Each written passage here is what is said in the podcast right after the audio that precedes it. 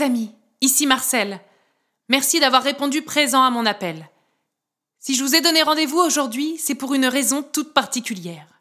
L'heure est grave, très grave. Comment vous expliquer cela? Par où commencer? Il s'est passé quelque chose de terrible. Euh, non, je ne peux pas leur annoncer une telle nouvelle de cette façon. On m'a demandé de tenir ma langue en plus. Mais comment garder un tel secret? Nous sommes le 1er décembre et d'ici 24 jours, ce sera le réveillon de Noël. Oh, mais voilà que j'en dis trop. J'en dis trop et pas assez. D'un autre côté, ils ont besoin d'aide là-haut pour tout préparer en temps et en heure, et peut-être que mes petits auditeurs pourraient être utiles, qui sait. Oh, veuillez m'excuser, je parle toute seule. Oui, je sais, je parle toujours toute seule. Enfin, habituellement, je prends au moins la peine de m'adresser à vous. Mais là, que voulez-vous? Je suis tellement troublée, si vous saviez. Et vous ne pouvez pas savoir, puisque je ne peux pas vous dire. Oh là là là là, quel dilemme. Bon, stop, Marcel, calme-toi. Respire, ressaisis-toi. Oh, je sais. Laissez-moi tout d'abord vous parler de Léon et Auguste. Oui, ce sera plus simple, faisons cela. Léon et Auguste ont respectivement 9 et 6 ans. Ce sont deux frères, deux frères très complices, inséparables, dirais-je même. Bien évidemment, comme dans toute fratrie, il arrive fréquemment qu'ils se chamaillent, mais c'est presque toujours pour des histoires sans grande importance, et à peine ont-ils commencé à se prendre le bec qu'ils ont déjà oublié le pourquoi du comment leur querelle avait débuté, et les voilà aussitôt repartis dans une aventure merveilleuse de pirates de l'espace ou autres super-héros au pouvoir plus farfelu les uns que les autres. Figurez-vous que l'autre jour, le super pouvoir de Léon était d'avoir des dents auto-nettoyantes. Eh mais attendez, maintenant que je le dis, cette idée est drôlement futée.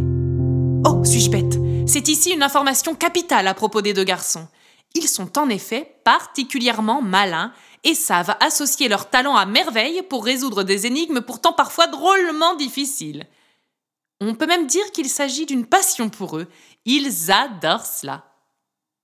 En même temps, évidemment qu'ils adorent les énigmes, sinon ils n'auraient jamais été choisis. Marcel, attention, tu recommences à trop en dire. Excusez-moi, je suis tellement troublée, tellement troublée. Je sais, je vous l'ai déjà dit, mais si vous saviez. Enfin bref, où en étais-je? Léon et Auguste, oui, bien sûr. Ce matin, comme tous les matins, les garçons se sont réveillés exactement au même moment.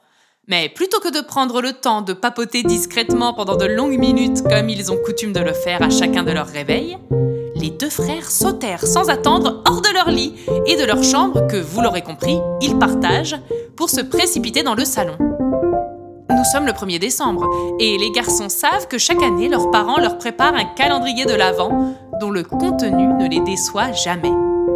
Tantôt rempli de surprises sucrées, tantôt de petits bons pour, il s'agissait d'une guirlande de chaussettes au motif de Noël. La chaussette du jour, flanquée d'un magnifique 1 brodé de fil doré, contenait justement un petit mot. En ce premier jour de l'Avent, et comme demain il n'y a pas d'école, vous avez le droit à ce bon pour une soirée pizza dessin animé. Je vous laisse imaginer le cri de bonheur qu'Auguste et Léon poussèrent à l'unisson. Ils entamèrent leur danse de la joie, mais furent gentiment rappelés à l'ordre par leur maman. Allez les garçons, ça suffit. N'oubliez pas que pour l'instant, ça n'est ni l'heure de manger une pizza, ni de regarder un dessin animé. Filez dans votre chambre vous habiller et venez vite manger votre petit déjeuner.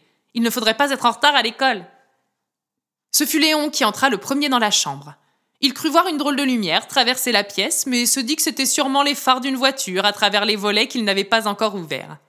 Il ne jugea pas utile d'en parler à Auguste, qui au même moment pourtant se faisait l'exacte même réflexion, non pas au sujet d'une étrange lumière, mais d'un drôle de son qu'il venait d'entendre. Une sorte de petit grelot.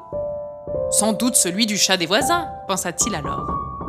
Et sans davantage se soucier de ce qu'il venait de percevoir, Auguste et Léon s'habillèrent en vitesse et rejoignirent la cuisine pour manger les tartines que leur maman venait de leur préparer avec amour. Le cœur léger et l'esprit libre qu'ils partirent à l'école, sans se douter un seul instant de ce qui était en train de se jouer dans leur chambre et, au même moment, à des milliers de kilomètres de chez eux, tout au nord de notre planète. Saperlipopette, je dois m'arrêter là. Je vous en ai déjà trop dit. On m'a expressément demandé de rester discrète. Faisons comme si j'avais réussi, voulez-vous? D'un autre côté, c'est pour la bonne cause. Plus nous serons à enquêter, et plus cette catastrophe aura de chances d'être évitée. Oh, et puis zut, trop c'est trop. Je ne peux décidément pas garder cela pour moi. Bon, les amis, à mon tour, je compte sur votre discrétion. Je ne peux pas vous expliquer tout en détail, mais si vous souhaitez en savoir plus sur cette affaire, je vous conseille vivement d'observer attentivement l'illustration de l'histoire du jour et de celle des jours à venir. Vous les trouverez sur notre site internet et sur Facebook. Faute de pouvoir vous dire les choses clairement, peut-être y ai-je glissé quelques menus indices. Ça reste entre nous. Allez, il est temps pour moi de vous laisser. Passez un bon 1er décembre et rendez-vous demain. D'ici là, portez-vous bien. Bien à vous. Votre Marcel.